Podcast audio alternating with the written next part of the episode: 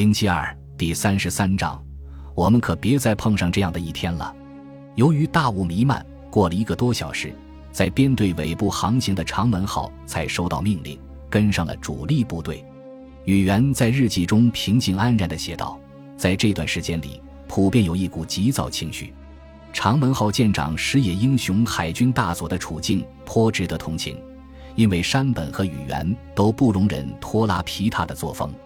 当这艘以前的旗舰跟上来之后，主力部队的航向为一百二十度，航速二十节。这个速度虽不算快，但在当时情况下也达到极限了。海上大雾蒙蒙。”信号灯已全然无用，所以只好把探照灯架在尾甲板上进行联络。即使如此，舰队的混乱状态仍然令人担惊受怕。偶尔雾气稍散，宇垣发现本应在右舷舰首一侧护航的驱逐舰却在左侧快速的行驶。笼罩着机动部队的还有另一团迷雾。十四点零五分收到山口十三点四十五分发的电报，据飞机报告，九点四十分。当地时间十二点四十分时，敌位于方位八十度，距我九十海里。它的组成是五艘大型巡洋舰和一艘正猛烈燃烧的航母。既然是这样，倒也好。但十分钟后，真名号的侦察机又报告说，九点四十分敌位于左侧，方位九十度。它由五艘大型巡洋舰和五艘航母组成，航母都在燃烧。这真像变戏法。一艘美航母变成了五艘，而且都在燃烧。不论航空母舰的数量是一艘还是五艘，这份情报说明一场水上战斗已迫在眉睫。此时南云并未畏缩不前。十四点二十分，他把自己的坐标位置通知了角田、他自己的所属舰艇以及所有相关舰艇，并说：消灭东面的敌特混舰队后，我们计划向北运动。第二机动部队应尽快与我们会合。他最后这句话是说给近藤听的，而近藤的部队仍在荷兰港附近作战，不到六月七日是不可能与南云会合的，这就迟了三天。阿布于十五点三十五分用闪光信号灯发来的信息，促使南云将计划做了明显的改变。阿布的信息说，利根号四号侦察机发现，十二点三十分时敌方位一百一十四度。距我们一百一十海里，在南云看来，敌人似乎正在退却。这个信息非但没使他感到更有把握，反而使他满腹狐疑。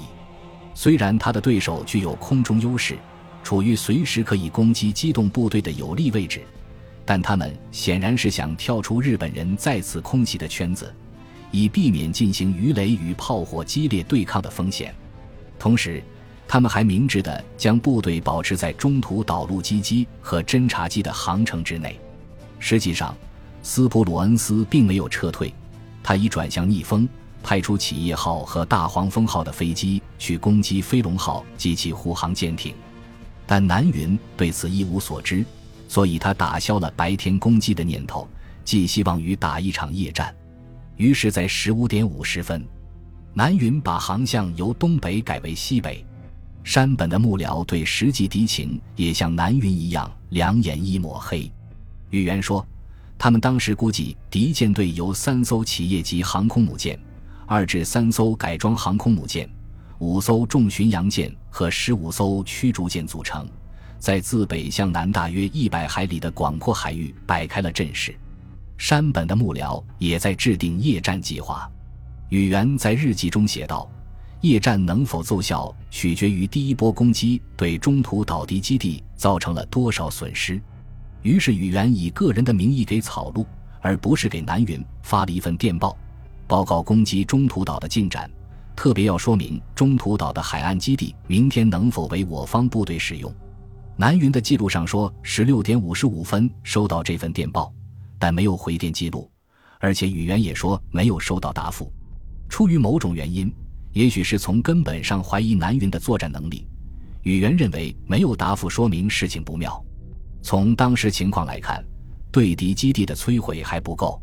据此，我们认为，如在拂晓前不能将其彻底摧毁，敌增援部队无需等到明天，甚至当晚就会上岛，那将增加我们在该岛登陆的困难。宇垣怀疑二百毫米口径火炮能否有效摧毁敌岸基航空兵基地。他还预料说，让军舰抵近该岛实施炮轰会使他们处于敌潜艇的攻击之下。但由于其他参谋力主炮轰，他才下令近藤部队炮击中途岛。即便如此，他对这一做法仍持很大的保留态度。近藤把炮击任务下达给栗田的近距离支援部队，把金刚号和比瑞号战列舰留作自己攻略部队的主力。负责炮击中途岛的舰艇是熊野号、灵谷号、三威号和最上号重巡洋舰。以及两艘驱逐舰，栗田大约于十五点接到命令。尽管他的巡洋舰的速度为日本海军之冠，但五日拂晓前无论如何也赶不到中途岛。而且在炮击该岛后，他还得在光天化日之下，在不断受到空袭威胁的情况下，把部队撤出战斗。宇垣对这一希望渺茫但也十分危险的冒险行动毫无信心。最后还是决定将它取消了。日本人过高地估计了中途岛的力量，他们倘若知道此时该岛是如何不堪一击，就会步步逼近的。按沃纳少校的说法，六月四日下午是整个战斗中最关键的时刻。他捏着一把冷汗，生怕敌人杀将回来。如果日本人再度进攻，就会给中途岛造成灾难性的损失。有七八架 B 十七，由于没有掩体，只好停放在跑道上。这种被动挨打的架势可想而知，和夏威夷的联络很困难。沃纳认为最好他能飞回西卡姆，亲自向黑尔将军汇报战况。拉姆齐也十分悲观，陆基部队无法与海上舰艇联络，这不仅对弗莱彻和斯普鲁恩斯来说是件憾事，对岛上守军也很不利。拉姆齐知道了约克城号遭袭的消息，但对日本航母受创的情况所知甚少。他获得的大部分情报，尤其是陆基机轰炸战果的情报，很不准确。他知道的战况就是这样：陆军飞机击伤一艘日航母，陆战队航空大队损失惨重，为飞抵目标就已被击溃。约克城号被击中，西北方向的数艘战列舰。二百六十五度方位的四艘巡洋舰以及西边的大批舰艇都在逼近，三艘敌航母好像是留下对付第十六特混舰队的。看来在日落前，我们很可能会遭敌水面舰艇的猛烈轰击。按照尼米兹关于保全重型飞机的命令，拉姆齐准备把海军航空站暂时用不着的巡逻机全部撤出。岛上仅剩两架战斗机和为数不多的轰炸机未曾受伤，这就是日本人可能遇到的空中威胁。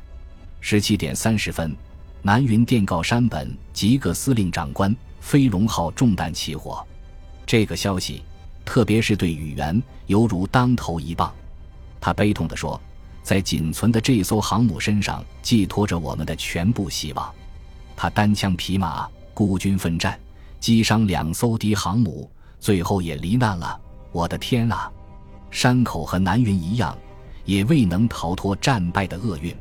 虽然斯普鲁恩斯还不清楚飞龙号是否已经沉没，但击毁最后一艘日本航母后，他又面临另一个问题：我们现在怎么办？他问他自己：如果向西，我们在夜间会遇上什么情况？他不喜欢逞英雄，也无心让自己的航母进行夜战。日本人的水面舰艇占很大的优势，又擅长野战，而斯普鲁恩斯没有足够的驱逐舰为航母护航。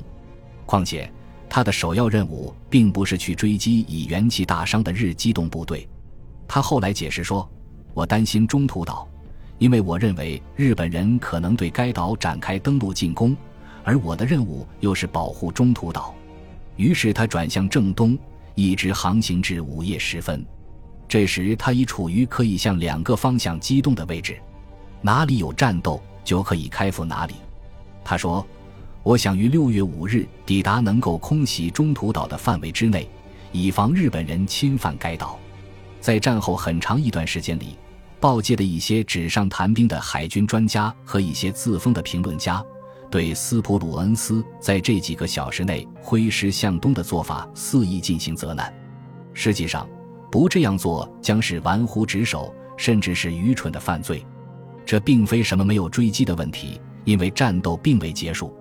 如果日本人没有惊慌失措，而是保持头脑冷静，战斗可能还会拖延下去，战斗结局也可能迥然不同。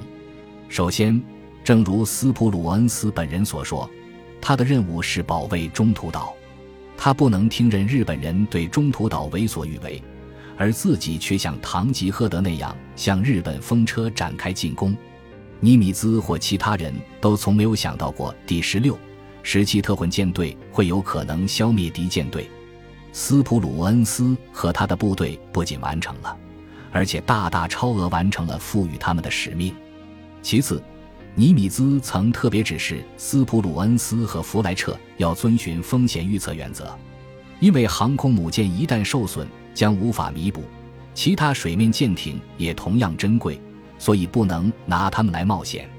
击沉四艘敌航空母舰，而自己损失一艘航空母舰，这样的比例可以接受。但是，对付日本人的残余部队，已不值得再拿一艘航空母舰去冒险了。本集播放完毕，感谢您的收听，喜欢请订阅加关注，主页有更多精彩内容。